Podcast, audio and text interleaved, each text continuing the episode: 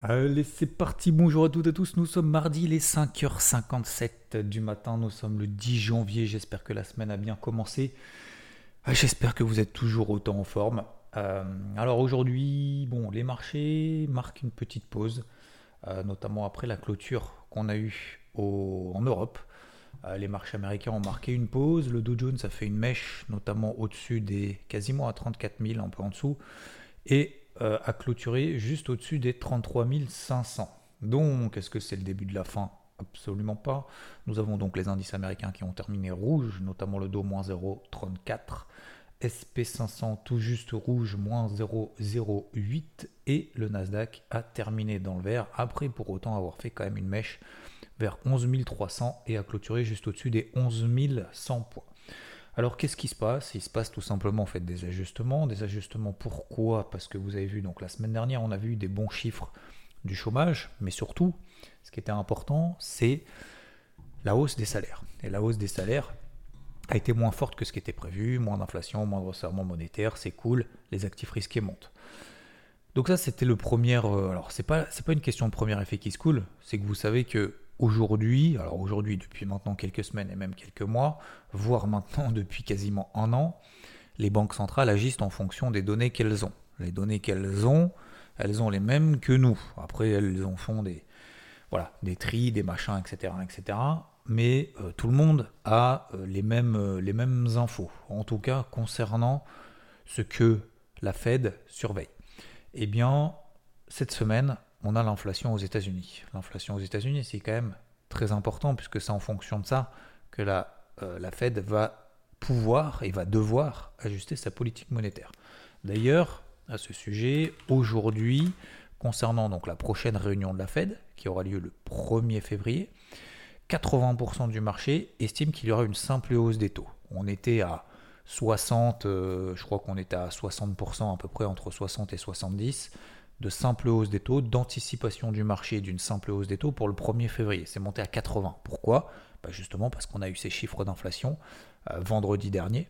Donc, enfin, c'est pas des chiffres de l'inflation, c'est des chiffres, en fait, c'est de l'inflation euh, sous-jacente, j'ai envie de dire, par rapport à la hausse des salaires. Et donc, euh, bah, le marché, en fait, s'est empressé de pricer ça. C'est pour ça qu'on a eu le repli sur le dollar pendant deux jours. C'est pour ça qu'on a eu la hausse sur l'euro-dollar pendant deux jours. C'est pour ça qu'on a eu la hausse des actifs risqués, notamment des marchés américains qui alors je ne vais pas dire essaye de rattraper les marchés européens, parce que les marchés européens sont quand même au taquet de chez taquet. Hein. La borne haute du fameux range dans lequel le, CAC évoluait depuis 9 mois, euh, c'était 6700 euh, points, grosso modo. On a clôturé hier soir à 6009, donc on est quand même largement au-dessus. Le DAX, cette borne haute, c'était 14600. On a clôturé quasiment à 14800. Euh, donc, toutes ces données-là, en fait, toutes ces réactions finalement de marché sont légitimes. Pour autant, pour autant, est-ce que ça veut dire que la page de l'inflation est tournée? Non. Est-ce que ça veut dire que ce sont les chiffres d'inflation purs, j'ai envie de dire? Euh, Non.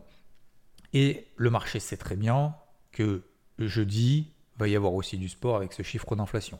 Si le chiffre d'inflation est bon, ça continue dans cette lignée. Sinon, je ne dis pas qu'on va tout retracer, mais disons qu'on va retracer une grosse partie finalement du mouvement haussier qu'on a eu. Peut-être pas en Europe, mais aux États-Unis, c'est sûr, quasiment sûr. Donc on va réintégrer les ranges, etc. etc. Ça, c'est la vue en fait d'un point de vue macro. Ça, faut vraiment se l'imprégner parce que, en fait, si vous voulez, ce genre de euh, d'analyse, ça nous permet pas forcément de dire s'il faut acheter, s'il faut vendre, mais ça veut dire au moins que on sait que jusqu'à jeudi, bah, le marché risque d'être très à nouveau. Après ces bonnes nouvelles, on a eu ces bonnes nouvelles, la période de digestion, la digestion est passée, on a eu jeudi, on a eu surtout vendredi, on a eu lundi. Vous avez vu que finalement, hier matin, qu'est-ce qui s'est passé jusqu'à 16h-17h bah, Tous les marchés, alors je ne vais pas dire se sont envolés parce que ce serait un peu fort, mais ont monté. Et puis après, il y a eu clôture européenne. Et puis finalement, ouais, bon, on va peut-être pas s'emballer parce que peut-être que finalement, euh, si le chiffre d'inflation est un peu moyen, euh, qu'est-ce qu'on va faire avec tous nos échats à fond?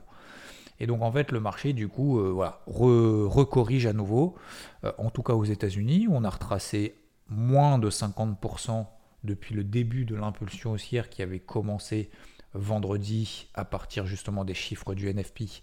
Entre midi, midi ça avait commencé un petit peu, mais surtout 14h30.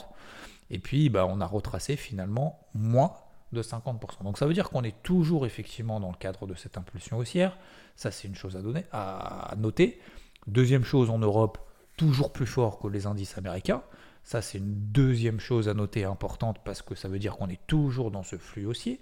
Et troisième chose, bah, on regarde les tendances en fait. On regarde les tendances en horaire. Est-ce qu'on est au-dessus des MM50 Est-ce qu'on est en dessous des MM50, des MM20, etc., etc. Et on voit très bien que même en données horaires, une bougie égale une heure, qu'en Europe, finalement, on est toujours largement au-dessus des moyennes mobiles 50 heures, 50 périodes en données horaires. C'est le cas aussi effectivement aux États-Unis, mais aux États-Unis, c'est plus faible parce que les pentes de ces moyennes mobiles sont moins élevées. Ça, c'est la matérialisation. Il n'y a pas besoin des moyennes mobiles pour savoir que les pentes sont moins élevées euh, sur les États-Unis qu'en Europe. On voit très bien, on sait très bien euh, que l'Europe surperforme depuis maintenant euh, pas mal de temps, depuis deux, semaines en fait, depuis le, début de le, c'est pas deux semaines, c'est depuis dix jours en fait, depuis le début de l'année 2023, parce qu'on avait eu justement ces chiffres d'inflation en Europe, en Allemagne, en France, etc., qui étaient moins forts que prévu. Maintenant, il faut que bah, l'inflation finalement de jeudi transforme l'essai. Si ça transforme l'essai, effectivement, on va continuer dans cette ligne-là. Bah, sinon, on va se réinstaller finalement dans les ranges qu'on a connus. Et c'était c'était peut-être un excès d'optimisme. Alors, c'est pas forcément un excès d'optimisme. C'est pas forcément une surréaction par rapport à cette hausse des salaires qu'on avait eu vendredi euh, au niveau de l'emploi aux États-Unis qui était moins forte que prévu. C'est pas forcément un emballement, mais euh, bah, c'est tout simplement que le marché en fait est efficient. Il intègre ce qu'il connaît comme données. Voilà. Et on a tous les mêmes données. Donc on est obligé en fait d'être dans ce jeu d'anticipation parce que les banques centrales sont en mode data dependent, leur action dépend des données et des données on en a toutes les semaines. Alors on va pas attendre systématiquement d'avoir les données pour être sûr, pour être sûr, pour être sûr. Et d'ailleurs, je me permettrai à la fin justement de répondre à 2-3 MP comme prévu euh, à la fin de ce morning mood qui correspondra justement à ce qu'il faut attendre les confirmations ou pas, des bougies horaires systématiquement ou pas. Voilà, je vous répondrai à la fin. Donc, aujourd'hui, euh, je vous répondrai aussi sur un truc. Euh, est-ce qu'il faut être toujours suractif, un peu moins actif? Est-ce qu'il faut suivre? Est-ce qu'il faut être euh, précurseur, j'ai envie de dire, je sais pas comment on peut appeler ça, en fonction en fait de ce qu'on voit sur le marché. Donc hier, me concernant, alors je, termine justement sur cette partie macro. Je continue sur la partie micro. Je vous rappelle que vendredi, il y a beaucoup de publications de résultats. Les bancaires aux États-Unis, ça commence. Ça commence vendredi. Vendredi, publication de Bank of America. Euh, alors au passage, on a aussi euh, United Health Group. On en a parlé dimanche dans le débrief hebdo. Vous savez, le premier prestataire aux États-Unis de services et produits de la santé. Donc c'est quand même une grosse pondération, la plus grosse notamment du dos. Euh, on a JP Morgan qui publie, Delta, Citi, Wells Fargo, BlackRock, etc. Donc on a quand même beaucoup de publications de, bancaires, ça va être important. Alors, elles profitent les bancaires globalement. C'est pour ça aussi que le CAC euh, est très fort, profite notamment du bancaire, alors secteur du luxe toujours, notamment l'ouverture en Chine, machin, etc. Et euh, les bancaires aussi, pourquoi? Parce que bah, quand on a justement cette perspective en fait de relever des taux, bah, le relèvement en fait des taux euh, permet justement aux banques d'avoir un petit peu plus de marge. Quand vous avez tous les taux qui sont à zéro, elles font zéro marge. Pour simplifier. Donc, vendredi, ça va être quelque chose de très important. Voilà d'un point de vue, euh, point de vue micro. Euh, qu'est-ce que je voulais vous parler d'autre? Non, bah, je crois qu'on va faire le tour globalement. Qu'est-ce qu'on a? Le taux à 10 ans aux États-Unis qui se détend, logique. Le dollar qui se détend, on l'a déjà vu. Le Rodol qui revient un peu au-dessus des 1,07. Ça, c'était prévu. Hein. C'est pour ça que vous voyez, je suis, je vous disais, euh, je sais plus quand je vous disais hier, je crois, euh, ou même dimanche, euh, non, c'était hier matin. Bah, finalement, je suis très content d'être sorti à BE finalement sur mon short Eurodoll à 1,06. On est à 1,0730. Pourquoi est-ce que j'ai mis mon stop à BE sur 1,06 C'est pas pour ne pas prendre de perte. Ça, c'est vraiment quelque chose d'important. Et je vais rebondir à, une question justement qu'on m'avait posée hier et je vais, je vais essayer de rebondir aujourd'hui de manière constructive ce matin. quand on peut vous placer des stops, parce que j'ai beaucoup de questions. Qu'est-ce que tu penses de Qu'est-ce que tu penses de? Quelqu'un m'a posé, bah tiens, je vais poser la question tout de suite parce que quelqu'un m'a posé la question. Alors je sais plus qui. Euh, excuse-moi, j'ai peut-être, je crois que c'est Lilian, il me semble de mémoire. Euh, en disant voilà, je suis short sur le Rodol, je suis chargé, je sais pas quoi. Euh, j'ai mon stop à 1,08. Est-ce qu'il faut que je clôture avant mon stop ou pas? Alors, certains vont probablement dire, je vais pas dire tomber de leur chaise, mais en disant, bah, si tu mis ton stop à 1,08, je vois pas pourquoi tu vas clôturer avant ton stop à 1,08. Je suis effectivement plutôt d'accord avec ça. Mais qu'est-ce que ça veut dire en fait dans cette, la façon de poser cette question? Ça veut dire qu'en fait, es, alors c'est pas que tu n'es pas sûr, parce qu'on n'est jamais sûr de rien. Moi, vous savez, quand je prends des positions, je suis jamais sûr. Par contre, je suis sûr de respecter mon plan. Et donc, je suis sûr de respecter mon plan, il y a plan. Donc, ça veut dire quoi? Ça veut dire que si vous placez un stop, si vous placez un objectif, ça veut dire que vous estimez qu'à partir de ce niveau-là, il y a quelque chose qui change. Donc, ça s'arrête là, c'est tout. Pourquoi est-ce que j'ai mis, à votre avis, un stop, un 0,6 Donc, un stop au cours d'entrée, mais peu importe, même si j'étais à, la, vente ou à l'achat en 12, même si j'étais à la vente ou à l'achat en 12, ça veut dire que si je mets un stop à 1,06 sur l'eurodoll, donc on était à 1,05, hein, ok on était à 1,07 avant, on est repassé à 1,05, j'étais short à 1,06. Ça veut dire qu'avec ce que m'a montré le marché, cette impulsion baissière qu'on avait eue la semaine dernière, avant les chiffres du NFP, puisque les chiffres du NFP ont montré qu'il y avait moins d'inflation avec moins de fortes hausses de salaire. Et donc, qu'est-ce que ça fait sur le dollar? Eh bien, il rebaisse. ok? Donc, l'euro-dollar remonte. Je partais du principe que si on devait passer au-dessus d'un 0,6, techniquement, ça veut dire que l'euro-dollar me montre qu'il est encore qu'il est encore dans cette tendance haussière et donc probablement on ira retester la résistance.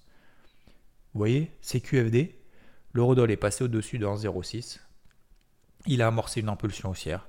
Cette impulsion haussière n'a jamais été remise en question. 50% de retracement de cette impulsion haussière à partir d'aujourd'hui, c'est 1,0615, 1,0650 à peu près à la louche. Donc tant qu'on reste au-dessus de 1,06, 1,05, on est toujours dans, euh, pas 1,06, 1,05, pardon, 1,0650, 1,06, on est toujours dans cette impulsion haussière. Ça ne veut pas dire qu'il ne va pas inverser la vapeur si les chiffres, faut que les chiffres dans l'inflation soient supérieurs aux attentes si le chiffre de l'inflation est supérieur aux attentes, hausse du dollar, baisse des actifs risqués. Mais là, on est en mode un peu ACSF, hein, allumage de cierge, serrage de fesses. C'est-à-dire qu'en fait, on espère que les chiffres de l'inflation soient mauvais. Ça, c'est pas bon. Ça, c'est pas bon pour notre trading. Donc, ce que je veux dire par là, c'est que, un, si vous mettez des stops, des objectifs, il faut que ça corresponde à des niveaux techniques, à des niveaux psychologiques, à des tendances, à quelque chose. C'est pas juste ah ouais, euh, je mets un stop au pif à 1,08. Voilà. je suis désolé, ce matin, ça pique un peu, hein, ce que je suis en train de dire. C'est juste pour vous, réveiller certains et pour, pour reconsidérer en fait votre façon de voir les choses. Processus.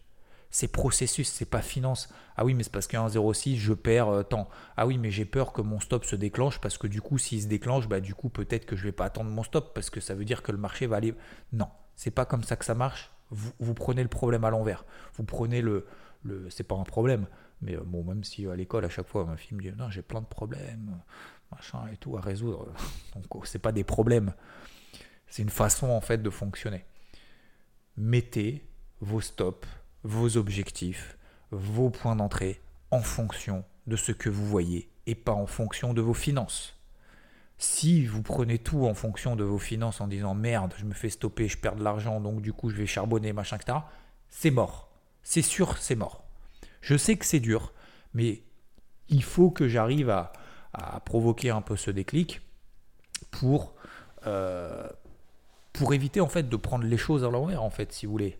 C'est comme si, encore une fois, je prends toujours cet exemple de foot. Après, à un moment donné, je vais passer à autre chose. Hein. Je, pourrais, je pourrais parler de golf, mais je sais que bon, voilà, ça fait un peu cliché, machin, etc. Mais euh, je pourrais parler même, même, de golf. Mais vous savez, allez, je vais parler de golf, comme ça je parle un peu de moi. Mais vous savez, quand. Euh, alors, je ne vais pas dire que j'ai investi beaucoup, en fait, j'en sais rien, en fait, je calcule même pas.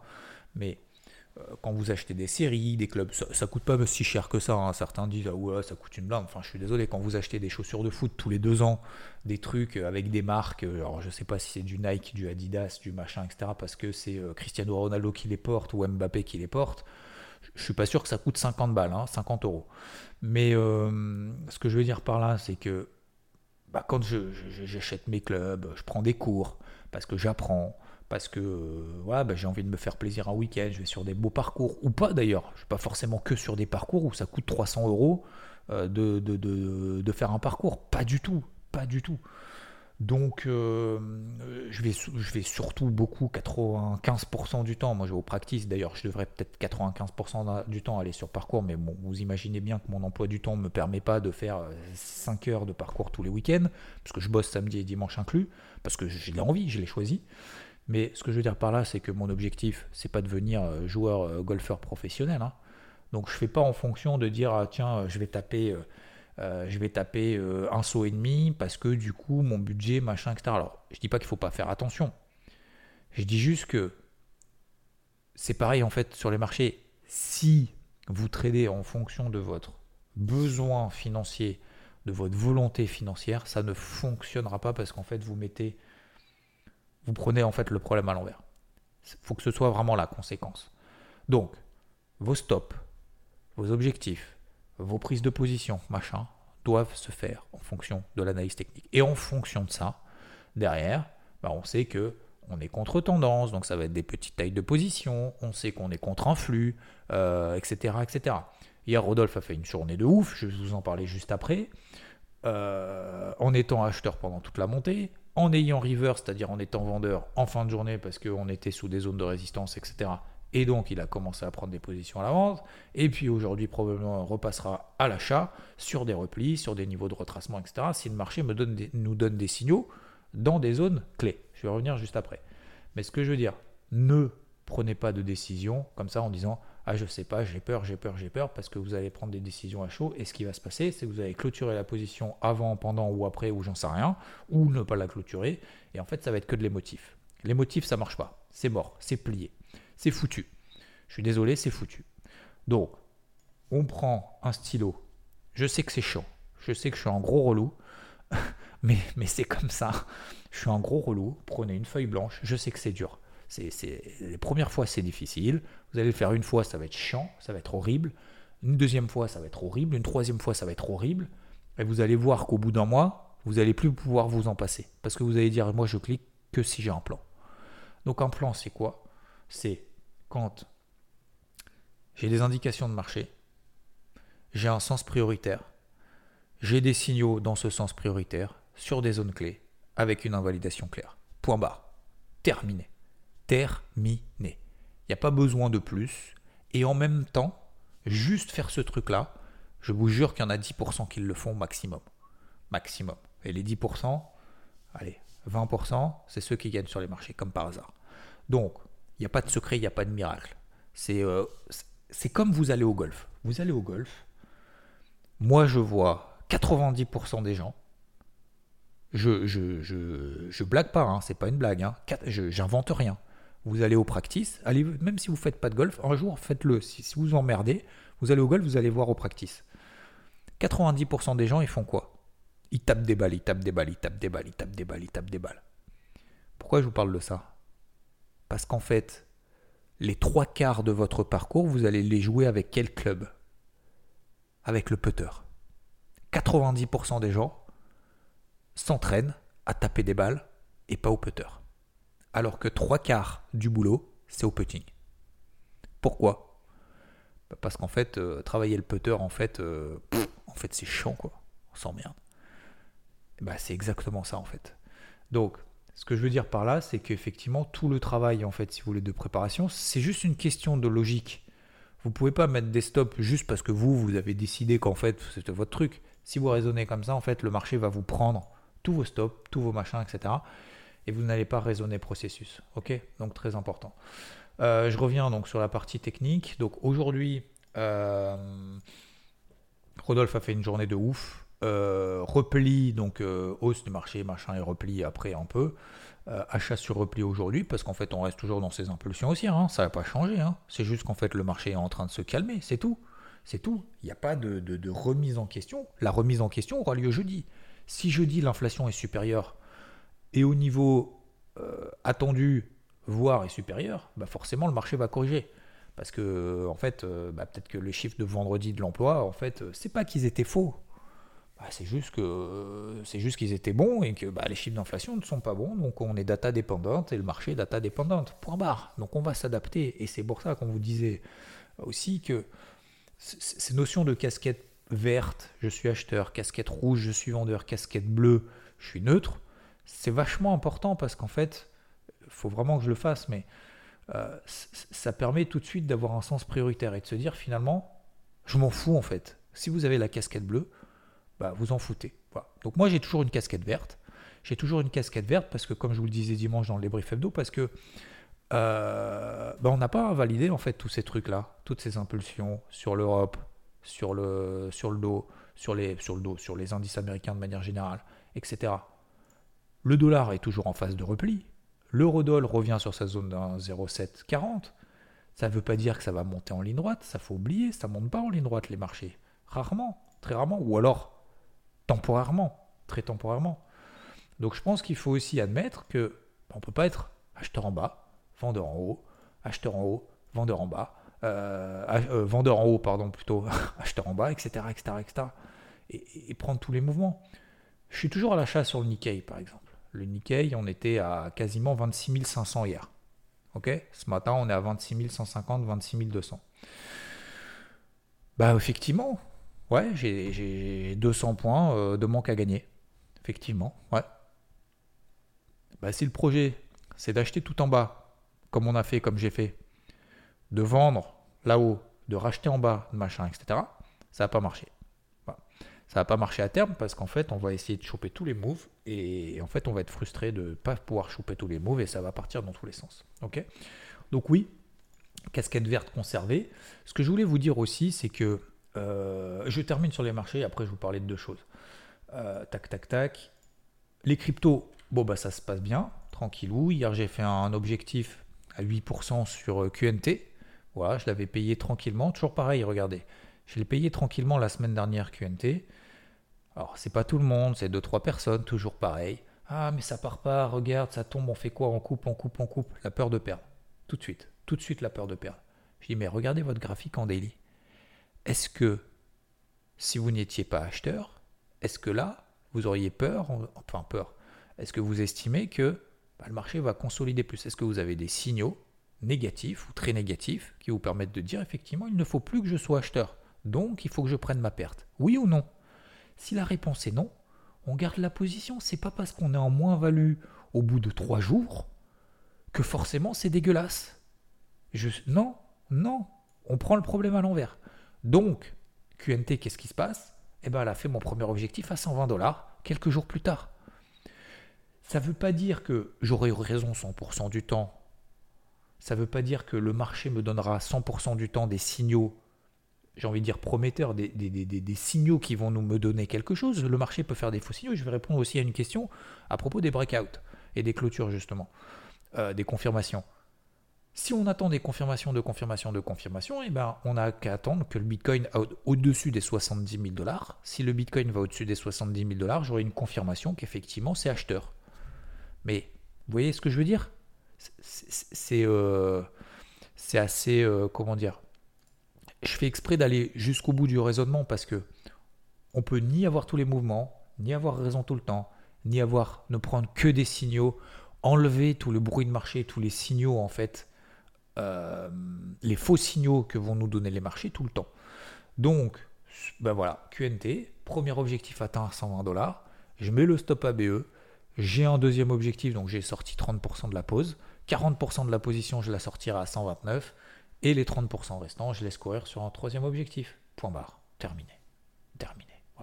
Donc dans un marché complètement dégueulasse, dans un marché qui fait rien, dans un marché où tout le monde a jeté l'éponge, bah ouais, je continue à bosser. Je continue à bosser. Alors effectivement, je m'excite peut-être pas autant qu'avant, c'est-à-dire que je ne prends pas autant de positions qu'avant où ah, je peux faire des allers-retours, machin, etc. Parce que j'ai signé pour cette stratégie-là. Mais euh, ça ne veut pas dire que ça va pas bien se passer. Regardez BNB. Tout le monde a jeté BNB. Je vous en ai parlé à 250. Je vous ai dit, il y a un bouchon de champagne à 250. Si ça passe là au-dessus, ça part. Depuis, elle a fait quoi? Elle a pris plus de 10%, 14% de perf. 14% de perf, ça se prend quand même, non? Je sais pas, ça fait combien d'années de livret A ce truc-là? Alors oui, c'est pas sur 100% du portif. Oui, effectivement, on a perdu 80% sur certaines positions long terme, je suis d'accord. Mais je pense qu'à un moment donné, il faut aussi accepter que ouais, effectivement, 14%, euh, c'est quand même pas dégueulasse.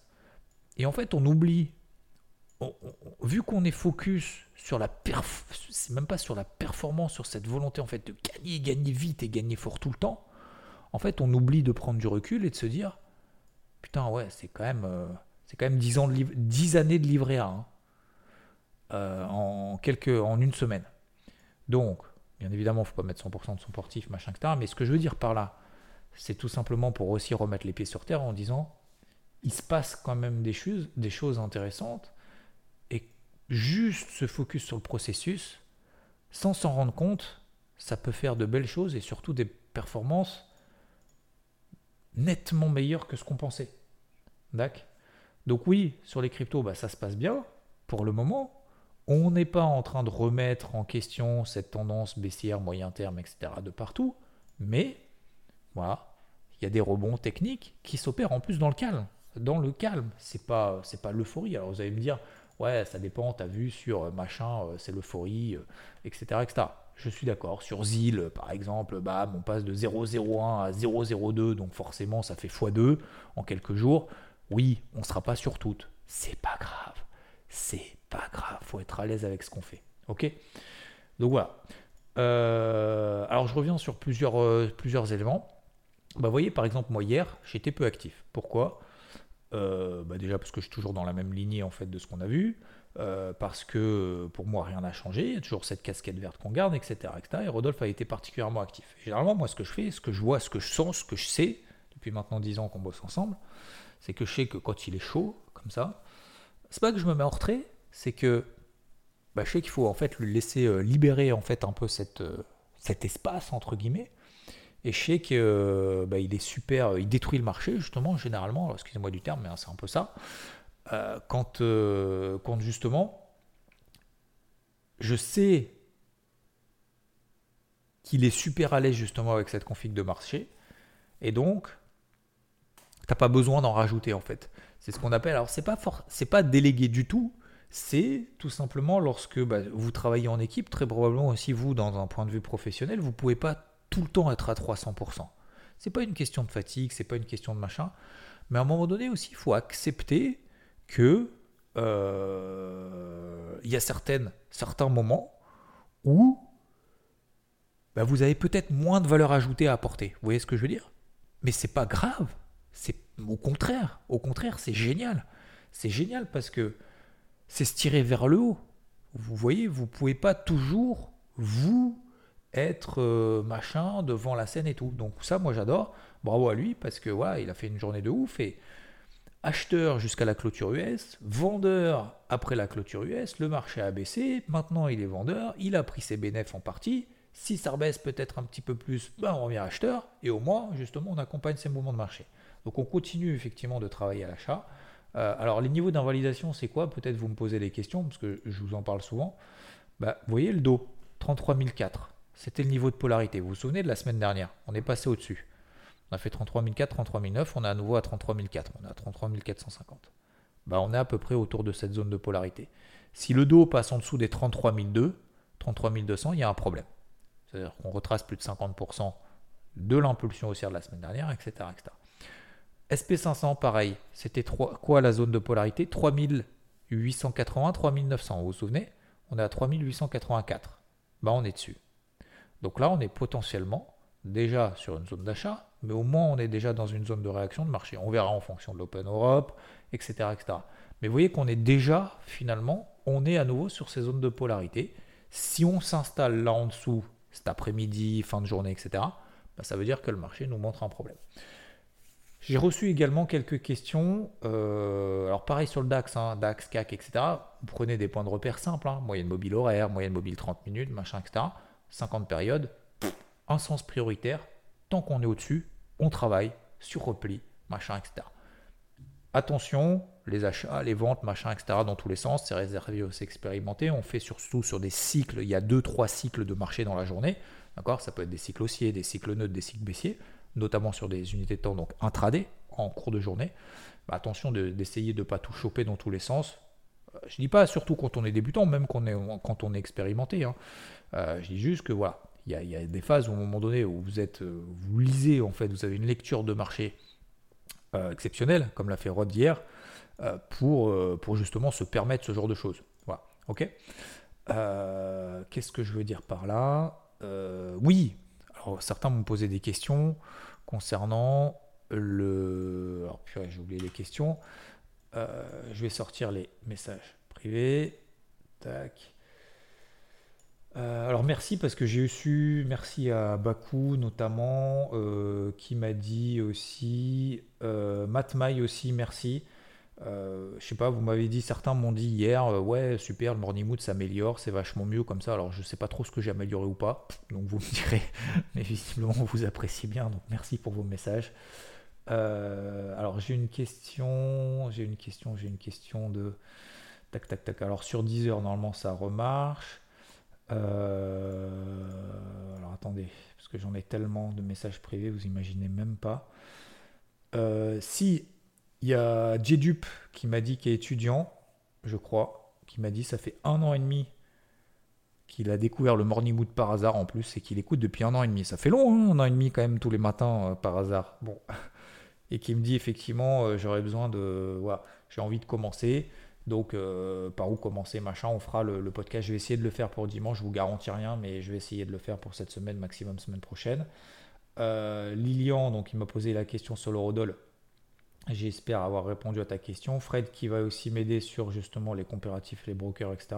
Je vais vous donner simplement mon avis en fait d'un point de vue large, parce que j'ai parlé des brokers, mais pour moi c'est une partie du truc, c'est pas vraiment très important entre guillemets, mais bon. Oui, et il y a Thomas qui m'a posé la question. Du coup, euh, ouais, euh, les breakouts, donc les ruptures de bougies par le haut, par le bas. Euh, qu'est-ce que, comment je fais, comment ça marche? Parce que bah, des fois, j'attends les confirmations en données 4 heures, et forcément, bah, quand tu attends la confirmation, la confirmation en données 4 heures, bah, forcément, le mouvement, les trois quarts du mouvement a eu lieu, comme on l'a eu la semaine dernière, effectivement. Les breakouts, je n'attends pas les confirmations. Je m'autorise deux cartouches par plan, par zone d'intervention, par sens prioritaire terminé. Ça, c'est un breakout. Si, bien évidemment, tu as une confirmation avec une clôture au-dessus ou en dessous de la bougie précédente, d'accord? En gros, il me pose la question, bah, je comprends pas. Euh, voilà, moi, j'avais toujours pour habitude de rentrer en position sur des breakouts, mais j'ai remarqué que je me fais souvent avoir sur des mèches. Bah, c'est le jeu. C'est le jeu, ma pauvre Lucette. C'est pour ça qu'il faut des bonnes zones, des bonnes unités de temps, et euh, qu'il faut laisser respirer le marché et qu'il faut s'autoriser de cartouches, tout simplement. Alors, ça veut dire qu'il ne faut pas prendre tous les breakouts, bien évidemment. Il ne faut pas prendre tous les breakouts dans toutes les zones, sur tous les actifs, partout, non-stop, machin, etc. Ça nous oblige à être beaucoup plus sélectifs sur nos choix. Si on s'autorise deux cartouches, on va pas tirer à la sulfateuse un peu au pif en se disant ah, le premier truc qui vole, euh, c'est comme si vous avez du. Alors je sais pas, je suis pas spécialiste de la chasse, hein, mais si vous avez trois pigeons, alors c'est pas des pigeons, on chasse pas le pigeon, mais je sais pas quoi, enfin le canard ou ce que vous voulez, euh, le premier truc qui s'envole, vous n'allez pas tirer au pif en disant putain, attends, euh, j'ai deux cartouches dans mon barillet, euh, je vais pas commencer à utiliser la première cartouche au pif. Hein. Donc il faut sélectionner un minimum. Vous voyez ce que je veux dire? Bah, C'est pareil en fait en trading. Hein. C'est pas une question d'être sniper, vous n'avez pas le droit à l'erreur, mais faut être un minimum appliqué parce que sinon ça va pas le faire. Donc voilà, ce que je vous dis, c'est que là par exemple on est dans une dynamique haussière, tac tac tac, t'attends une belle zone, la zone arrive, t'attends ton breakout horaire, ton breakout horaire, tu l'as, t'y vas. Ça marche pas, ça marche pas, ça marche, tant mieux. Vous voyez ce que je veux dire? Donc, non, moi les breakouts, j'attends pas les clôtures de clôture de clôture. Les clôtures, si vous voulez, ça vous donne des confirmations supplémentaires. Euh, moi, le Rodol, par exemple, je vous donne l'exemple de l'Eurodol. Moi, j'ai pris une, position short sur breakout dans une zone clé. C'était autour des 1,07. Je l'ai eu à 1,06 mon breakout daily. D'accord? Qu'est-ce qui s'est passé ensuite? Bah, le marché n'est pas parti. Hein. Il a mis deux semaines avant de partir. Hein. Pourtant, mon plan, il n'a pas été invalidé. Derrière, je perdais 100 pipes. Je ne me suis pas excité. Je n'étais pas en mode euh, je vais couper avant mon, stop ou quoi que ce soit. Je vais laisser respirer le marché. Derrière, le marché m'a donné 100 pipes. C'est parti. Il faut que ça parte tout de suite maintenant et que ça confirme à fond. C'est pour ça que j'ai mis mon stop. J'ai réajusté mon stop à 1,06 au cours d'entrée. Et puis finalement, c'est pas parti. Terminé, je passe à autre chose. Là, est-ce que je vais revendre là tout de suite le Rodol à votre avis? Bah non. On est contre le flux, on est contre la tendance. Vous voyez ce que je veux dire? Donc, il faut avoir cette, euh, alors cette gymnastique, mais cette, euh, cette ouverture d'esprit en vous disant en fait c'est pas grave quoi. Vous voyez ce que je veux dire? Donc non, non, non, moi je, ne regarde pas tous ces trucs, euh, des volumes sur les mèches, machin, etc. Non, non, non. J'ai un breakout dans ma zone, j'y vais, j'y vais pas. Regardez, c'est ce qui s'est passé sur le Nikkei. Par exemple, le Nikkei, j'ai payé la borne basse du range. J'ai pas entendu de breakout de machin. On était dans la zone, le marché a commencé à réagir, j'y suis allé. Demi-position, bas de range. Je vais pas vous faire la chorégraphie tout au YouTube. Bah, c'est exactement ça en fait. En fait, après, c'est ajuster le curseur votre money management en fonction des signaux, des éléments que vous voyez sur le marché. Ok? Euh, Merci Eric, donc qui m'avait donné les conseils de l'ATR, qui est euh, prof de PS. Donc, si jamais vous avez des questions en termes de sport, n'hésitez pas, Eric euh, nous répondra. et puis, je vous souhaite une bonne journée. Ça fait déjà 35 minutes. Je vous souhaite une très belle journée, un très bon mardi 10 janvier. Merci à tous. Vous êtes 1300 à avoir noté ce podcast sur Spotify, quasiment 150 sur euh, Apple Podcast, un peu plus mou sur Apple Podcast. Bon, peut-être que je sais pas. Euh, sachant que je crois qu'il y a la moitié quand même des personnes qui écoutent aussi sur Apple Podcast, donc euh, n'hésitez pas. Je vous souhaite une très belle journée, très bon trade, et je vous dis à plus. Ciao.